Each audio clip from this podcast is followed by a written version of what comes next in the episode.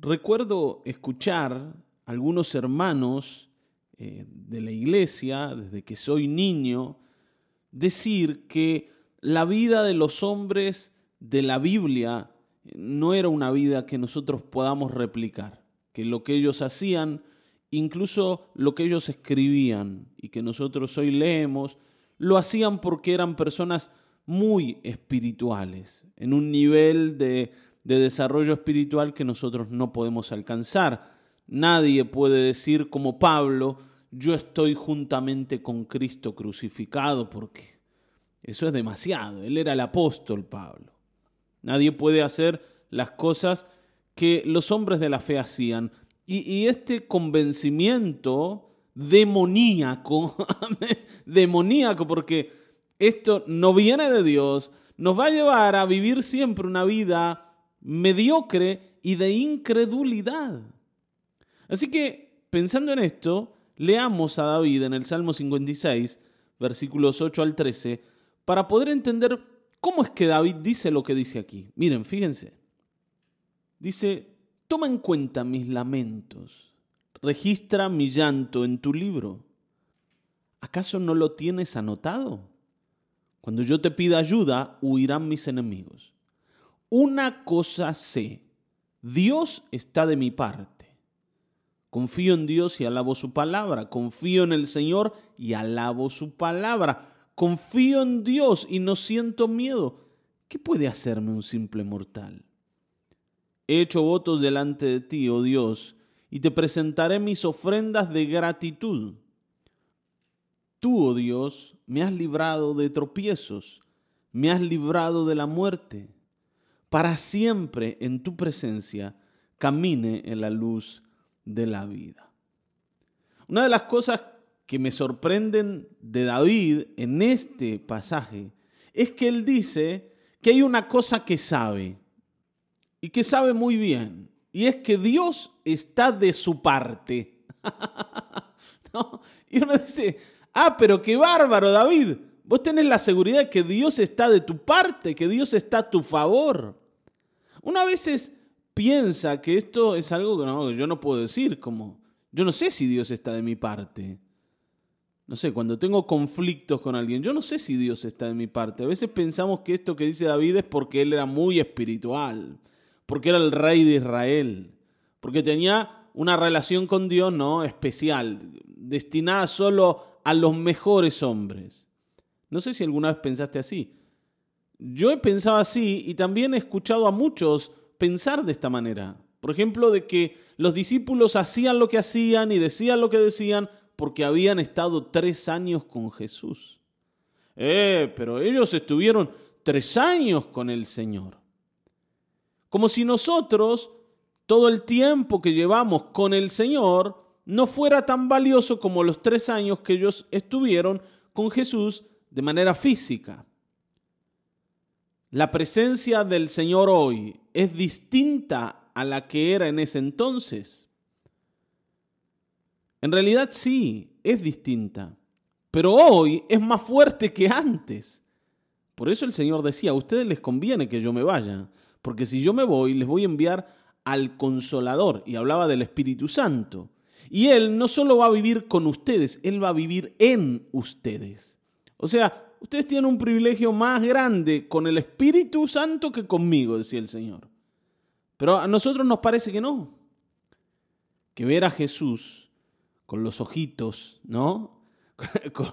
con, nuestros ojos, oírlo con nuestros oídos de manera física, como, como a un amigo que está delante nuestro, es algo que modifica la vida de una manera en que nosotros nunca la vamos a poder modificar para poder adorar a Dios y poder servir a Dios de la manera en que ellos lo hacían. Y esto es una mentira.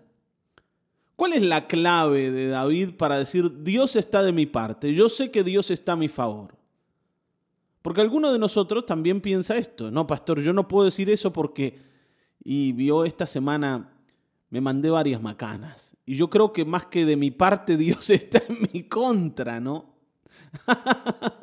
claro, si el Señor estuviera acá al lado mío, más que darme una caricia, me daría un coscorrón. porque la verdad vengo torcido, pastor. Entonces, ¿cómo voy a decir que Dios está de mi parte? No, no me da, no me da para decir eso. Pero ustedes piensan que David no se mandaba macanas, no hacía cosas equivocadas. A pesar de eso, David dice, Dios está de mi parte. Pero entonces, ¿cuál es el secreto de David para decir esto? ¿Tanta confianza tiene David? Sí, claro, este es el punto. David dice esto por la fe. Los hombres de Dios no hablan así de la manera en que hablan porque confían en ellos, sino porque confían en Dios. Cuando Pablo dice, yo estoy juntamente con Cristo crucificado, no está hablando de Él. No dice esto es lo que yo hago, yo estoy crucificado con Cristo, vivo de tal manera que el mundo a mí me resbala y estoy tan no tan alto, tan tan cerca de Dios que ahí con el Señor me he crucificado a mí mismo. No, no dice eso. Lo que Pablo dice es que está con Cristo porque esto es lo que Dios ha hecho, no lo ha hecho Él. Y, esto Pablo después lo explica muchas veces, hablando de cómo Dios puso nuestro pecado sobre los hombros del Señor y allí en la cruz nuestro pecado murió, como si nosotros hubiésemos muerto en la cruz pagando nuestro pecado, pero no nosotros, sino Él. Por eso Pablo dice, bueno, pero yo estoy con Cristo allí. ¿Por qué? Porque los efectos de la muerte de Cristo son los mismos en mí como si yo hubiese muerto. Mi deuda está pagada. Y entonces tengo la oportunidad de vivir una vida nueva, no porque yo haya hecho algo, sino porque Dios lo ha hecho todo. Y en esto radica la confianza que los hombres de los que la escritura habla tienen. ¿Te das cuenta?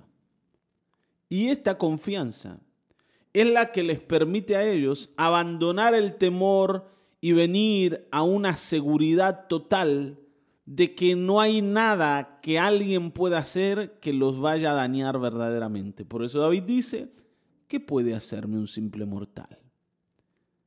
Ya no tengo miedo. Ya no estoy inseguro. Ya no soy una persona temerosa. Ya no ando tratando de esconderme porque Dios está conmigo. Ahora he venido a la fe de tal forma que mi alma se ha fortalecido y puedo estar en pie y hacerle frente a los problemas porque ellos ya no me atemorizan. Porque acá hay algo que tenemos que entender y con esto vamos a ir llegando ya al final. El verdadero poder de las dificultades no está en lo que pueden hacer, sino en lo que generan en mi corazón. ¿Está bien, no? No es que la tormenta sea tan grande, sino es que yo la veo grande. Y como la veo grande, le temo. Esto es como, ¿no? El famoso cuento de los elefantes que le temen a los ratones. No importa cuánto poder tenga el problema delante del cual yo estoy, el problema real es cuánto poder yo le he asignado a ese problema. Como yo lo considero muy grande, le temo, aunque no sea tan grande en realidad.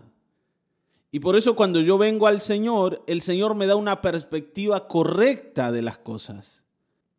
Y entonces puedo ver a los problemas tal como son y enfrentarme a ellos y poder resolverlos. Hay muchos entre nosotros, ¿no? Muchos, y, y también me hago cargo de esto porque muchas veces lo hice, que huimos, huimos de la batalla antes de siquiera mirar cuál es el poder de nuestro enemigo, solamente porque pensamos que no somos capaces de ganar. ¿Está bien, no? Abandonamos antes de pelear. Antes de subirnos al ring tiramos la toalla. Y este es un problema porque nos convertimos en perdedores seriales. Porque no vamos a enfrentarnos a nada porque el temor ya ha ganado la batalla en nuestro corazón. El temor es ese enemigo silencioso que nos coloca el cartel de perdedores antes de que nosotros podamos perder cualquier batalla de la vida. ¿Está bien, no? Fracasamos antes de intentar. Así que no permitas que el temor te gobierne, pero para eso vas a tener que tener la confianza de David, que dice, Dios está de mi parte, che. ¿Qué puede hacerme un simple mortal? ¿Cómo es que esto que está enfrente mío me va a dañar? Yo hoy vengo a la fe, a la confianza, no por lo que yo puedo hacer, sino por lo que Dios puede hacer. Amén. El Señor lo puede todo y está a nuestro favor porque Él lo ha prometido. Porque para los que le creen es toda su complacencia. Así que hoy vení y créele al Señor. Padre, en el nombre de Jesucristo, gracias por este tiempo devocional, por esta reflexión del día de hoy.